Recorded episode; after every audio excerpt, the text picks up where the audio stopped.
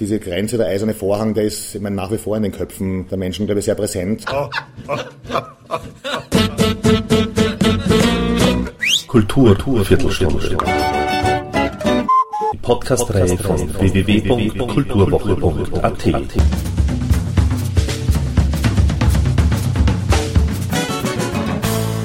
Präsentiert von Manfred Horak. Eines der brisantesten Themen in Europa ist die soziale Integration für Roma, die mit geschätzten 10 Millionen Menschen die größte ethnische Minderheit innerhalb der EU darstellt.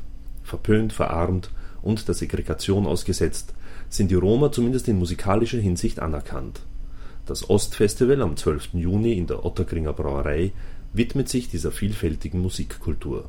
Passend dazu der Festivaltitel Urban Gypsies der Ostclub führt mit Urban Gypsies die Idee vom EU-Jahr des interkulturellen Dialoges fort und bietet mit dem reichhaltigen Musikprogramm die Möglichkeit, zumindest einen Abend lang einen nachhaltig interkulturellen Dialog zu leben. Das Programm kann sich freilich sehen lassen, und Musikfans werden mit der Zunge schnalzen, denn mit dem Boban Markovic Orchester, Della Dab sowie Melinda Stoiker und Harry Stoiker stehen drei hierzulande sehr geschätzte Acts am Programm und mit Gypsy CZ gibt es noch dazu die Shootingstars aus Tschechien, erstmals bei einem Festival in Wien zu hören. Allesamt übrigens Musiker, die für Toleranz, Antirassismus und Lebensfreude stehen.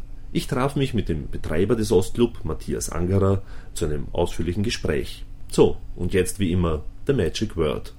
Ton ab.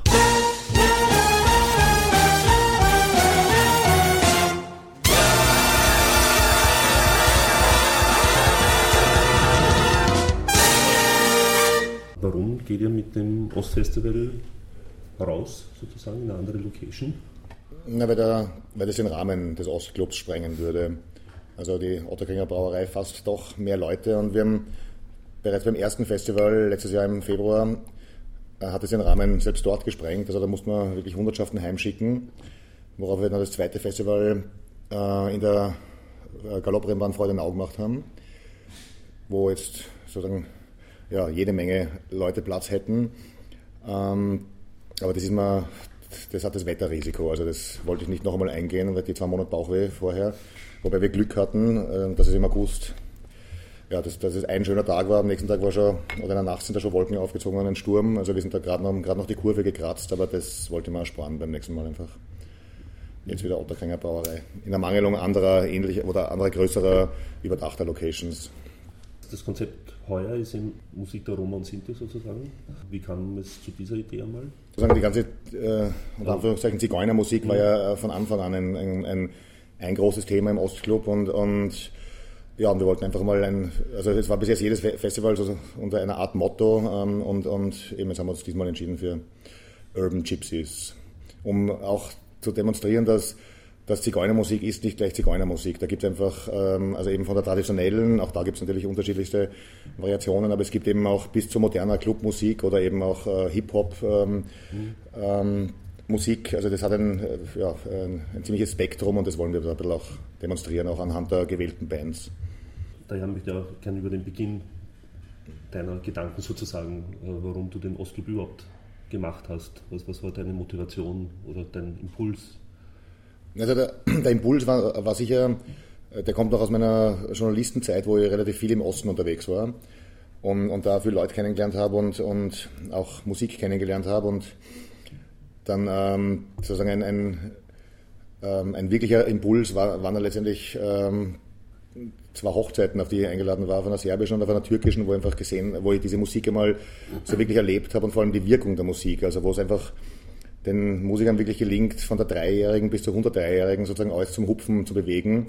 Und das hat mir so imponiert, weil bei uns hat so, ähm, kannte so eine Hupferei nur entweder mit viel Chemie oder ähm, aber, aber die, die, diese, diese Tanzkultur, das hat mir eigentlich hier immer gefehlt. Äh, und, und das war etwas, wo ich gesagt habe, das muss doch hier genauso funktionieren, ähm, weil der Musik kann man sich, also auch jetzt als, als nicht äh, Roma oder Serbe, also glaube ich, nur schwer entziehen, wie sich auch zeigt.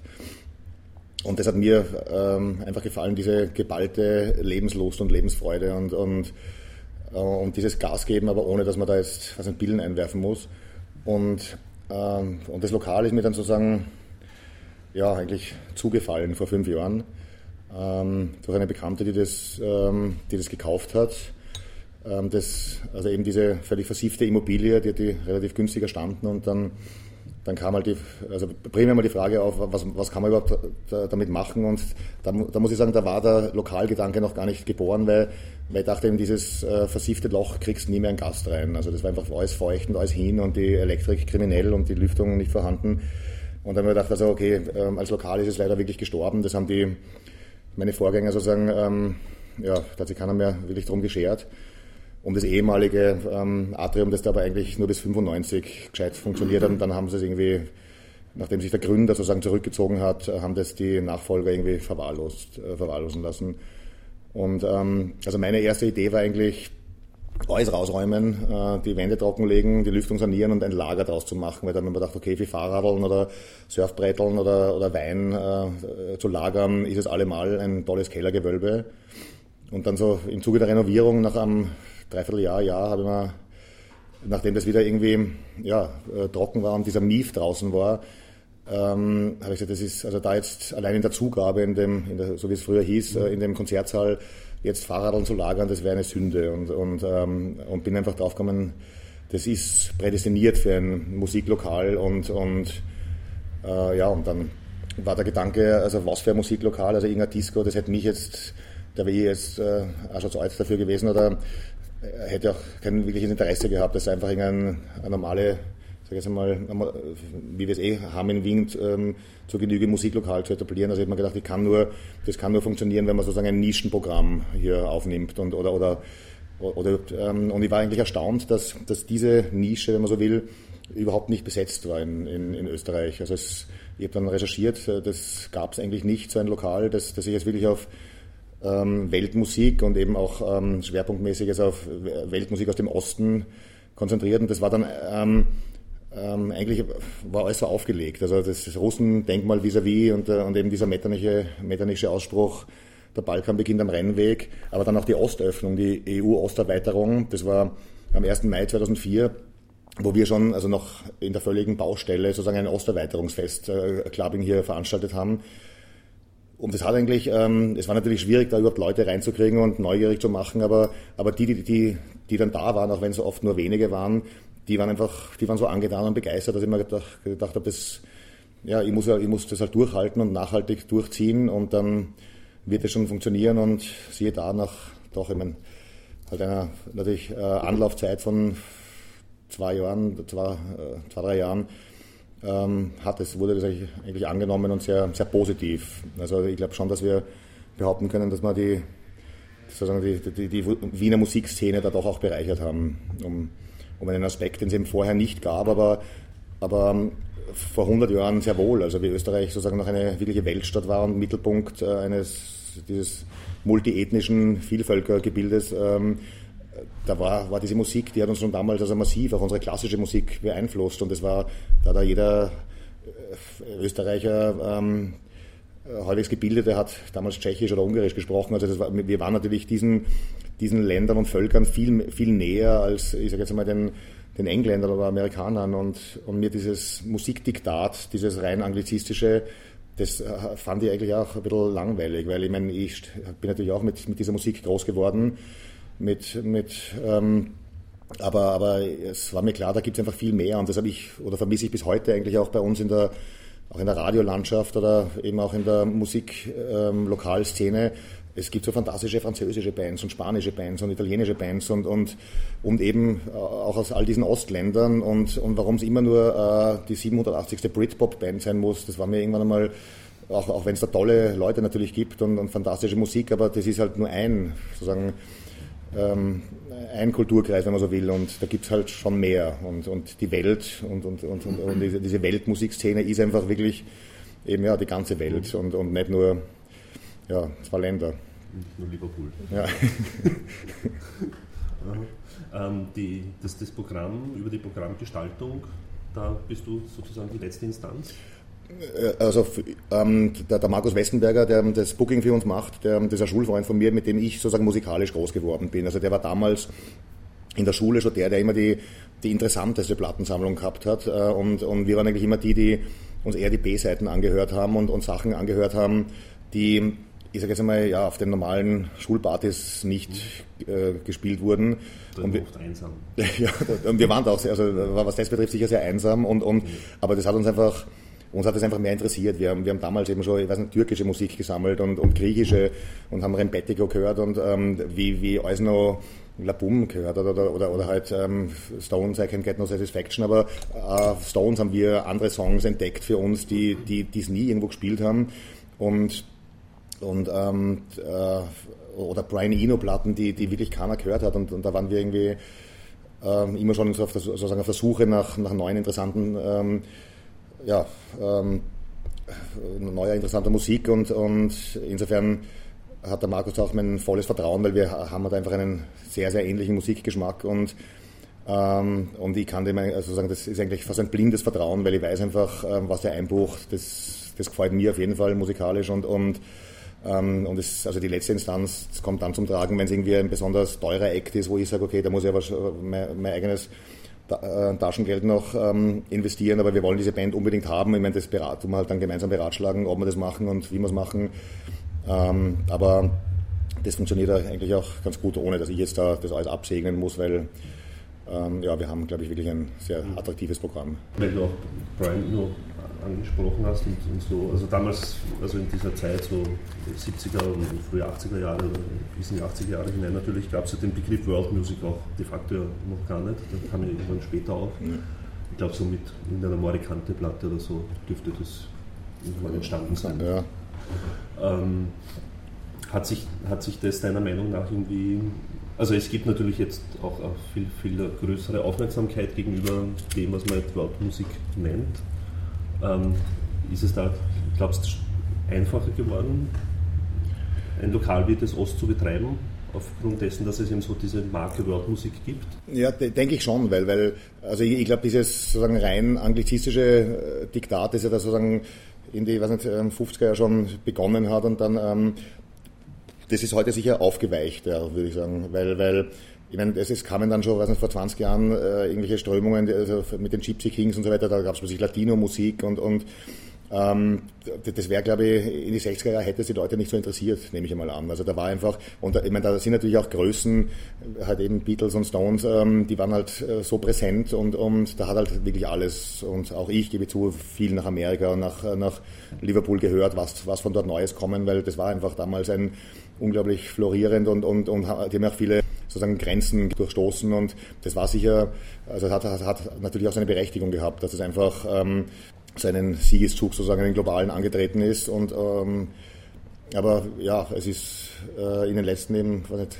20 Jahren einfach, glaube ich, ist so vieles noch hinzugekommen, das dann auch plötzlich ähm, Hörer gefunden hat und, und also eben diese äh, äh, ähm, Latein- oder Latino-Welle, die da über uns also nach wie vor ja präsent ist und, und dann kamen eben auch erste, was nicht, afrikanische oder nordafrikanische Strömungen.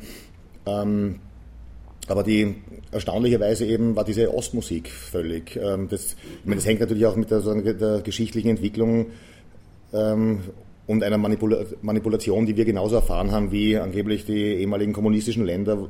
Also diese Grenze, der eiserne Vorhang, der ist ich meine, nach wie vor in den Köpfen der Menschen, glaube ich, sehr präsent. Und, und ich meine, ich bin ja auch so aufgewachsen im Geschichtsunterricht, also quasi da hinten, hinter dem eisernen Vorhang ist das Reich des Bösen und, und nur äh, brainwashed Kommunisten, wobei ich heute weiß einfach, äh, weil ich einfach sehr viele Menschen dort kennengelernt habe, dass also das Brainwashing bei uns genauso erfolgreich betrieben wurde.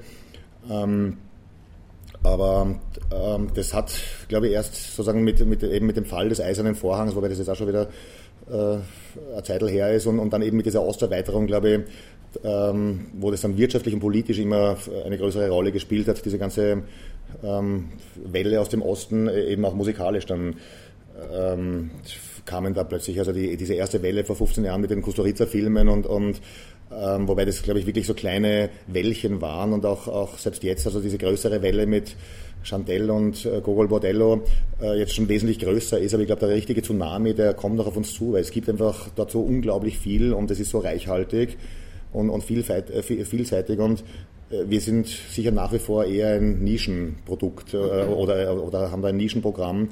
Aber ich glaube, ja, oder ich könnte mir vorstellen, dass es in ein paar Jahren einmal auf Ö3 irgendeine Balkanmusik spielt, weil es einfach gut ist und den Leuten, also ich sehe das hier auch bei unserem Publikum, das ja doch vorwiegend, sage ich jetzt mal, österreichisch ist.